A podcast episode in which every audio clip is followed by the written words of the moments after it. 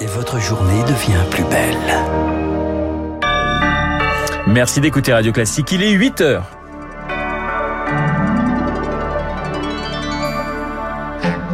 La matinale de Radio Classique avec Renaud Blanc. Impossible de faire monter les enchères. La journée de garde désormais plafonnée à l'hôpital pour les médecins intérimaires. Objectif, lutter contre les abus. Et maintenant, quelle feuille de route Emmanuel Macron lance ce matin l'acte 2 du débat sur la fin de vie. Et puis, la goélette Tara a repris la mer pour une tournée de 25 000 km le long des côtes européennes. On en parle avec Romain Troublé, le directeur de la Fondation Tara. Radio.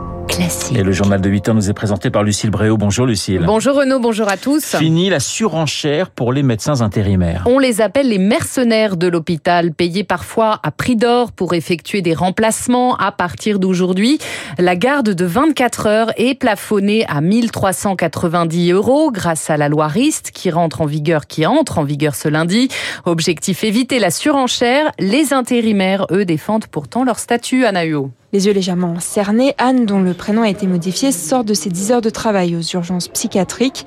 Après un poste de titulaire à l'hôpital, cette psychiatre exerce désormais comme remplaçante pour échapper, dit-elle, aux rouages administratifs qui la broyaient. Par exemple, je me souviens des gardes en psychiatrie. On a euh, les cadres qui nous disent on a besoin de faire des économies. Bah tiens, on va remplacer un infirmier par un éducateur. Nos métiers sont méprisés. À présent, elle dit pouvoir mieux gérer son temps et surtout mieux soigner. Je me suis rendu compte voilà, qu'en étant médecin remplaçant, en fait, on me demandait de faire ce pourquoi j'ai été formée, c'est-à-dire exercer la médecine. Et ça m'a permis de retrouver un sens à mon métier. En moyenne, elle estime travailler une centaine d'heures par mois pour un salaire variant de 4 000 à 6 000 euros bruts contre 2100 quand elle était titulaire.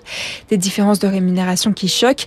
Et ces derniers mois, certains intérimaires mentionnent même des salaires mensuels de 7 000 à 15 000 euros net, mais qui sont justifiés par les conditions de travail, d'après Eric Reboli, président du syndicat national des médecins remplaçants des hôpitaux. C'est probablement dans les pires centres hospitaliers de France qu'on va. J'ai été à Bourges pendant des dizaines de gardes. Il y avait 30 ou 40 patients en attente à 19h le soir. Mais c'est dramatique. À Bourges, il n'y a plus un seul titulaire depuis bientôt 10 ans. D'après le syndicat, une centaine de services hospitaliers sont menacés de fermeture si les médecins remplaçants cessent d'exercer.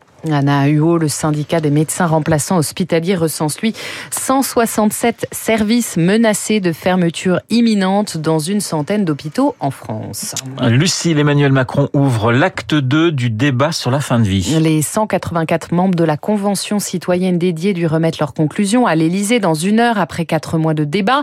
Ils se sont prononcés pour une ouverture de l'aide active à mourir, mais sous condition. Claire Toury préside le comité de gouvernance de la Convention. Elle attend maintenant une feuille de route du président. L'enjeu de cette convention citoyenne, c'est d'éclairer la décision publique. Et donc ce qu'on attend, c'est quand même des réponses, au moins un cadre un peu précis sur euh, les prochaines échéances. Je ne sais pas si tout sera pris en compte, j'en sais rien et ça n'a jamais été l'engagement. Par contre, ne rien prendre en compte, ce serait quand même très étonnant. On vit à un moment où euh, les Françaises et les Français s'éloignent des institutions, s'éloignent de la politique. On leur demande de bosser pendant 27 jours, de donner 4 mois de leur vie sur un sujet aussi difficile. Ils le font. Je trouverais euh, vraiment ça étonnant que rien n'en soit fait du tout. Un propos recueilli par Victoire Fort, Emmanuel Macron, qui à 11h et on en reparle avec Guillaume Tabar du Figaro juste après ce journal.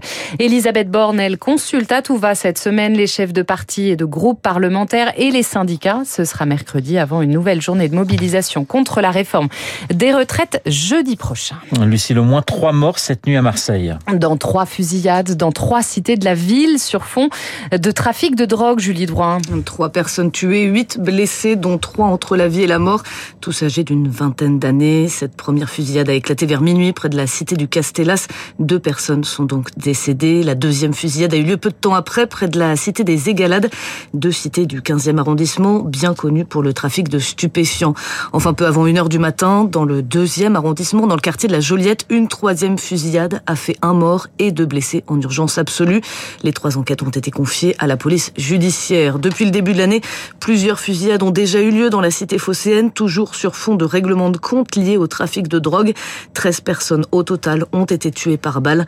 En 2022, on recensait 28 victimes d'homicides en bande organisée. Les précisions de Julie Drouin. Les Parisiens disent non aux trottinettes en libre service après de 90% référendum local inédit. Seuls 8% des inscrits sur les listes électorales se sont prononcés hier. Les trottinettes en libre service qui vont donc disparaître des trottoirs à partir du 1er septembre. Et puis en Ukraine, l'incertitude ce matin autour de Bakhmut dans le Donbass, devenu l'épicentre de la guerre. Le groupe russe Wagner assure ce matin avoir pris le contrôle de la mairie de la ville et donc la contrôler au sens légal. Kiev assure la tenir toujours. 8h05 sur Radio Classique. Gros plan à présent sur la fondation Tara Océan et la nouvelle mission de sa goélette scientifique. Le voilier laboratoire de 36 mètres a repris la mer hier. Sa mission, mieux connaître nos côtes, les côtes européennes, étudier la biodiversité méconnue du littoral et l'impact de la pollution sur cet écosystème. Une mission de 18 mois avec à son bord autant de marins que de scientifiques. Bonjour Romain Troublé. Bonjour. Vous êtes le directeur de la fondation Tara Océan. Il y avait urgence, d'une certaine façon, à explorer les, les côtes européennes? Bah oui, parce que vous savez, les côtes européennes sont déjà très riches en biodiversité comme toutes les côtes. Et puis, il y a beaucoup de population, beaucoup de, de villes, d'activités et de et bien sûr de pollution qui coule de notre bassin versant, des rivières, des fleuves qui y arrivent. Donc il y a beaucoup de concentration de choses. Et je crois qu'aujourd'hui, il y a un enjeu majeur de qualité de l'eau, de quantité d'eau, mais aussi de qualité d'eau qui arrive sur ces côtes. Et donc euh, le sujet est majeur je crois qu'il faut l'adresser, oui. Mais vous redoutez, pardonnez-moi de vous poser la question un petit peu directement, mais est-ce que vous redoutez ce que vous allez découvrir? Ah, vous savez, on, la, la, pollution est assez décrite. Beaucoup de, de, de, laboratoires ont travaillé sur ce sujet depuis longtemps. Le sujet de cette mission est surtout de comprendre comment celle-ci affecte la biodiversité. Oui, il y aura des surprises, il y aura des, des, des choses intéressantes aussi qu'on va trouver, parce que vous savez, dans ces écosystèmes, on trouve des résistances aux antibiotiques, on trouve des choses qui sont assez curieuses et comprendre comment ça fonctionne, comment comment ça s'est affecté par cette pollution chimique c'est majeur pour trouver des solutions. Donc c'est le point de départ, j'ai envie de vous dire. Alors Lorient, La Rochelle, Bilbao, Malaga, Marseille, Athènes, Amsterdam ou encore Édimbourg, ce n'est pas le périple le plus lointain que vous avez effectué avec Tara, mais c'est une mission très difficile quand même. Ah oui, alors souvent Tara il part très loin, au pôle, au pôle sud, au pôle, au pôle nord, euh, on est loin de tout. Et cette fois-ci, on, on, va être près des côtes et bizarrement, et contrairement à ce qu'on pourrait tous croire, euh, dès qu'on est près des côtes, c'est plus compliqué. Il y a plus de trafic, il y a plus de, il y a plus de monde, il y a plus de, euh, de cailloux, de courants, de, de, de marées, de, de, pêcheurs aussi qui font leur travail. Il y, a, il y a beaucoup de choses en fait qui, qui rendent la navigation difficile, mais aussi très intéressante pour les marins qui sont à bord de terrain. Et donc, euh, donc c'est un défi pour cette, cette, cette saison-là. Et, et, on va voir comment ça se passe euh, dès le début. Hein, le bateau va déjà aller à Roscoff et, et il y aura déjà beaucoup de beaucoup de rencontres. Le but de Tara, euh, Romain Troublé, ce n'est pas que de dresser un constat, on est bien d'accord? Non, le budget de Tara, c'est de faire un constat, c'est aussi de partager ce, ce, ce, ce, constat, ces questionnements aussi que se posent les scientifiques. Vous savez, le bateau va, s'arrêter une quarantaine de fois en Europe, dans les 22 pays.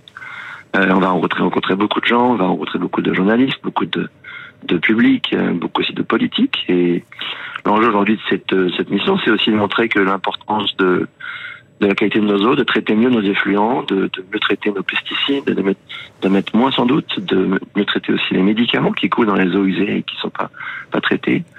On est aujourd'hui à l'aube du Green Deal et de l'investissement majeur pour la transition écologique de l'Europe. Et euh, j'espère bien que cette mission éclairera les politiques sur les enjeux, sur les urgences aussi à adresser cette qualité de l'eau. Voilà, 18 mois effectivement de, de, mission. Merci Romain Troublé. Je rappelle que vous êtes le directeur de la fondation Tara Tara et sa goélette qui a repris la mer hier pour explorer le littoral européen. Et puis, on termine ce journal avec euh, la mort d'un des pionniers de la musique électronique. Yoshi Sakamoto décédé le 28 mars dernier à l'âge de 71 ans des suites d'un cancer. Le grand public international l'a découvert évidemment grâce à ses musiques de films, à commencer par celle de Furio de Nagisa Oshima. C'était en 1983.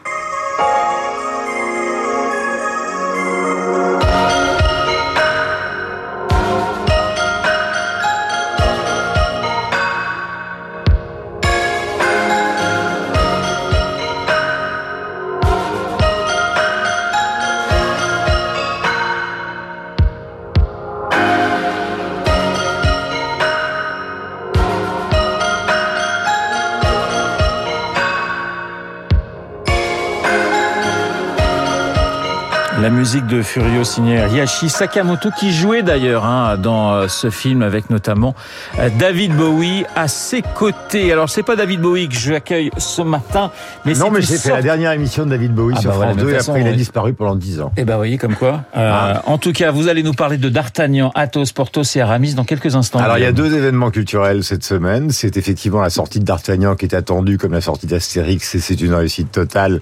Et le deuxième événement c'est Warhol Basquiat, la fondation collection Vuitton. Donc on va parler un peu de ce que nous aimons tous, les héros, parce que vous savez qu'à l'époque, donc au, au, début du XVIIe siècle, la situation était, allez, pardon, parlons clairement, était quand même relativement aussi bordélique qu'actuellement. Vous aviez les protestants contre les catholiques, les anglais contre les français, donc euh, c'est pas exactement ce qui se passe actuellement, mais ça y ressemble. Mais à l'époque, on avait le goût du héros, du panache, et grâce à Alexandre Dumas, donc qui a vécu 68 ans et qui a fait le Comte de Monte Cristo, évidemment les Trois Mousquetaires.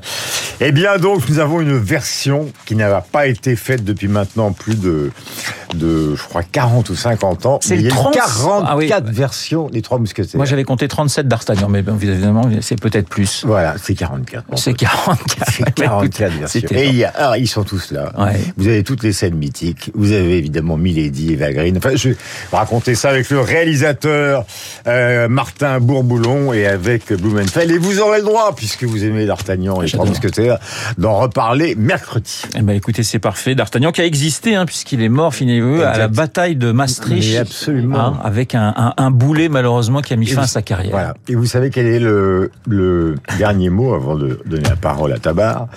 Un jour, j'ai demandé à Laurent Fabius, est-ce qu'on attend tous la décision du Conseil constitutionnel ouais. le 14 Qu'est-ce qu'il avait eu comme euh, sujet d'oral à euh, Normal Sup? Eh bien, il m'a dit le héros. Et mon professeur, c'était Michel Serres, qui, a dit, qui lui a dit, Monsieur Fabius, j'aimerais savoir ce que vous pensez du héros. Eh ben écoutez, le héros, le nôtre, il s'appelle Guillaume Tabar. Je crois qu'il a eu une assez bonne note, Fabius. Oui, ben généralement il, était, il était plutôt ça, bon ce garçon. Hein, hein Contrairement à d'autres. Guillaume Tabar, notre héros sur Radio Classique, c'est dans un instant après après quelques petites réclames comme on disait dans l'ancien temps, mais c'était pas au XVIIe siècle.